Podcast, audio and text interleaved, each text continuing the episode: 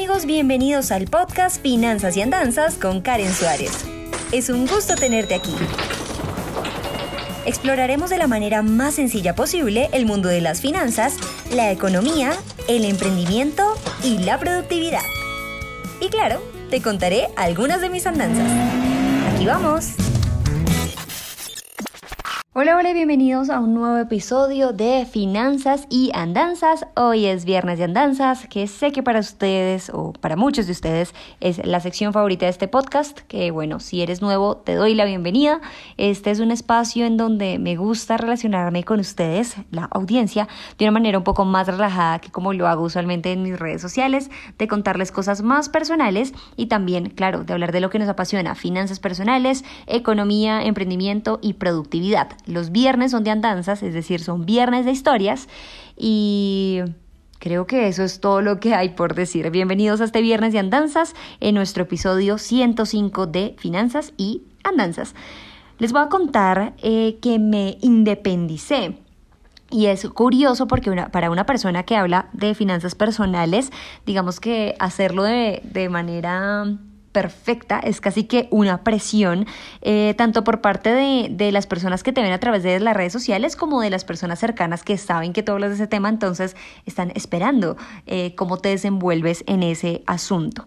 Hay algo que debo mencionar es que sí, tengo 25 años y la verdad es que siempre lo, lo he dicho, yo no soy una persona prodigio ni diferente a las personas que me escuchan, yo soy una joven colombiana que está intentando averiguar día a día cómo vivir mejor y cómo impactar de manera positiva a las personas. La única diferencia, eh, mis queridos radio escuchas entre ustedes y yo es que yo lo publico a través de redes sociales y no es más. Es por eso que yo me siento muy identificada cuando ustedes me escriben sobre sus eh, calamidades financieras, sobre alguna toma de decisión importante. Digo, uy, yo también pasé por eso y me gustaría ayudar a las personas y les contesto en la mayoría de los casos. Entonces, ese es como el presente que quiero sentar antes de entrar a profundidad, porque muchas personas pensarán, 25 años y todavía vivía con los papás.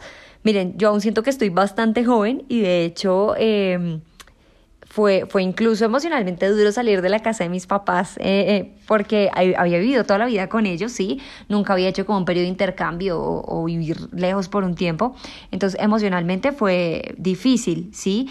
Eh, y, creo que no hay como una edad correcta para independizarse o no, sino siento que es cuando uno en su alma y su corazón diga, es el momento de volar del nido. Y yo creo que hay tres cosas y realmente tres aprendizajes de todo esto.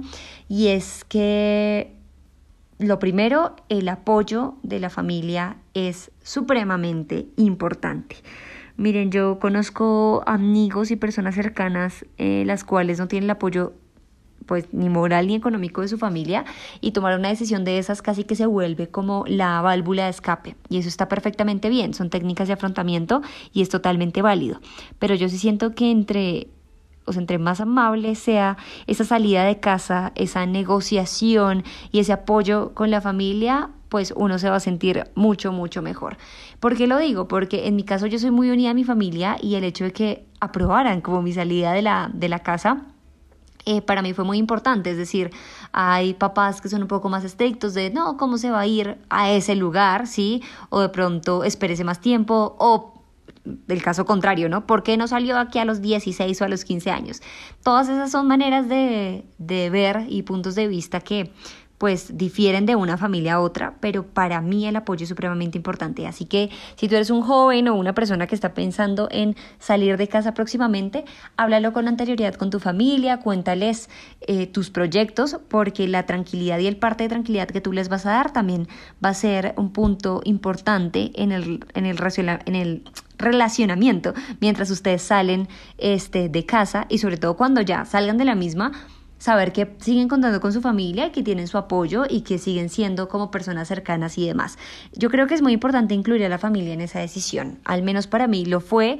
Yo eh, he sido muy apoyada por mi familia en todo lo que he emprendido, eso sí, debo agradecérselo a la vida, a, Dios, a la providencia, eh, porque sí he tenido una familia que me ha apoyado constantemente. Y la verdad es que contar con el apoyo de ellos hizo que esta experiencia fuera un poco menos... Eh, traumática va a sonar un poco exagerado, pero sí, como menos dolorosa. Lo segundo que aprendí es que definitivamente la, las finanzas y la educación financiera son importantes para este tipo de decisiones y hay que prepararse eh, tanto emocionalmente, como ya lo hablamos, como financieramente, porque salir de casa eh, digamos que con poca preparación o con lo justo puede llegar a ser contraproducente también para nuestra salud mental. Es importantísimo que coticemos muchas viviendas antes, que tengamos claro si vamos a vivir con alguien o no, que tengamos claro cuánto van a ser nuestros gastos fijos este, y cuánto, digamos, también tenemos que invertirle a los electrodomésticos, a una silla, a los tendidos, no sé, como cosas que queramos y, que sean básicas eh, en esa primera instancia para poder pues llevar una, una, ¿cómo decir esto? Una estadía más placentera en ese nuevo hogar. Es decir, es, es importante que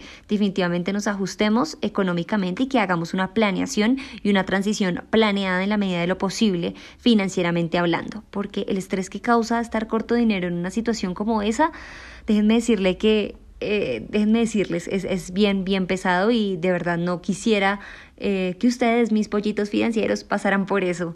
Em, así que a prepararse financieramente. El recomendado que siempre digo en, finca raíz al menos, no habla de temas emocionales con la casa, pero sí de números y de cálculos interesantes, es Carlos Davis. Ustedes pueden encontrar a Carlos Davis en su canal de YouTube y tiene un montón de videos que seguramente ustedes buscan su situación particular y les va a salir. Carlos tiene como una persona pasó de estar desempleada a tener 10 apartamentos, como una persona con cosas usadas compró una casa, como a los 65 años con la pensión pudo comprar, mejor dicho, hay una diversidad de situaciones impresionantes en ese canal, así que búsquenla tal cual, busquen su situación, busquen Carlos Davis y seguramente les va a salir un video recomendado que puede ayudarles a solventar esa duda. Y finalmente, lo que aprendí, y viene como la parte un poco más alegre y feliz del asunto, es que las parejas son para construir. Yo me fui de la casa de mis padres para irme a vivir con mi pareja y siento un apoyo inmenso en este tipo de relación, porque eh, acá es como un spoiler que nunca había dicho, pero estos andanzas, así que los oyentes se merecen saber esto. Mi novio trabaja también en el sector de la educación financiera, entonces, claro, nosotros nos pusimos súper juiciosos a eh, construir un presupuesto, a entender que eh, tenemos tipos de ganancias diferentes, sí, que la periodicidad con la que ganamos el dinero es diferente, entonces lo ajustamos, eh, acomodamos las opciones a, a nuestro presupuesto, eh, después de eso buscamos en un sector que nos gustara y que se ajustara que nos gustara y que se ajustara al dinero que teníamos disponible. Tuvimos también unos gastos fijos que compartimos y actualmente tenemos como una cuenta, sí, en donde consignamos mes a mes lo que le debemos, por, por decirlo así, a la casa. Así cuando haya algún daño, una tabla se levante, la pata de la cama, lo que sea, tenemos la, la cuenta conjunta para sacar de ahí y luego no estar como dividiendo los gastos, porque cuando uno ya vive con su pareja, eh, puede llegar a ser un poco desordenado, es decir, uno paga esto y lo otro y luego cruzamos cuentas, no, quién debía más, quién debía menos, etcétera. Entonces, lo que hicimos fue hacer un cálculo del primer mes que vivimos juntos, de más o menos cuánto nos estamos gastando y empezamos a consignar mitad y mitad en esa cuenta para simplemente de ahí hacer el mercado, de ahí pagar los servicios, de ahí pagar el arreglo, etcétera, y no estar como confundiendo las cuentas. Sin embargo, sé que este tipo de relación, aunque suene un poco milimétrica, miren, me ha dado mucha paz y mucha tranquilidad porque yo sé que no con todo el mundo se puede hablar de temas de dinero. Y eso la verdad debería dejar de ser tabú en esta época en donde las personas son como tan abiertas con la información y sobre todo si vas a vivir con alguien, pues hay que ser sincero sobre el manejo de las cuentas. No solo de cuánto ganas tú, no, eh, a eso no me refiero, sino de ser transparentes. Mira, me parece que lo justo es que no sé, digamos el presupuesto por nivel de ingresos. Si yo gano más que tú, entonces yo me encargo del 70% y tú del 30%. Esa es una opción. La otra opción es 50-50, no importa lo que el otro gane. La otra opción es listo, yo pago el agua y la luz y tú pagas el gas y el arriendo. Eh, bueno, hay tantas maneras de distribuirlo y yo no les puedo decir con su pareja tiene que ser de esta manera, porque las parejas, como las personas, eh, son un mundo completamente diferente. Y hay personas que no les gusta hablar del tema del dinero, hay otras que como a mi pareja y a mí nos apasiona y duramos horas hablando de esto.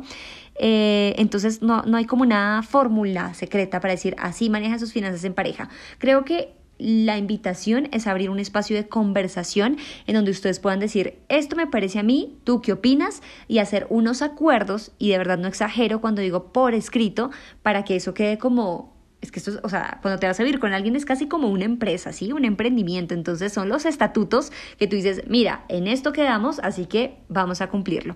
Y eso la verdad es que cierra el espacio a disgustos por temas monetarios que al final pues uno no se va a vivir con alguien para pelear por dinero, se va para disfrutar un espacio nuevo, un proyecto en conjunto y para vivir aventuras eh, juntos. Entonces, yo sí creo que el tema del dinero debería conversarse de una manera muy abierta y muy relajada con la pareja, eso sí, con la rigurosidad que el caso merece. Bueno amigos, en un nuevo episodio de Finanzas y Andanzas les he revelado cositas de mi vida que no hago pública en ninguna otra red social. Espero que hayan disfrutado mucho de este viernes de Andanzas y nos escuchamos el próximo lunes con un nuevo episodio de este podcast. Aparte, pueden seguirme en todas mis redes sociales, Facebook, Twitter, Instagram, TikTok, YouTube y demás, que allí subo también contenido semanalmente. Nos escuchamos a la próxima. Chao. Gracias por escuchar Finanzas y Andanzas. No olvides suscribirte para seguir en contacto con este podcast. Soy Karen Suárez y nos escuchamos a la próxima.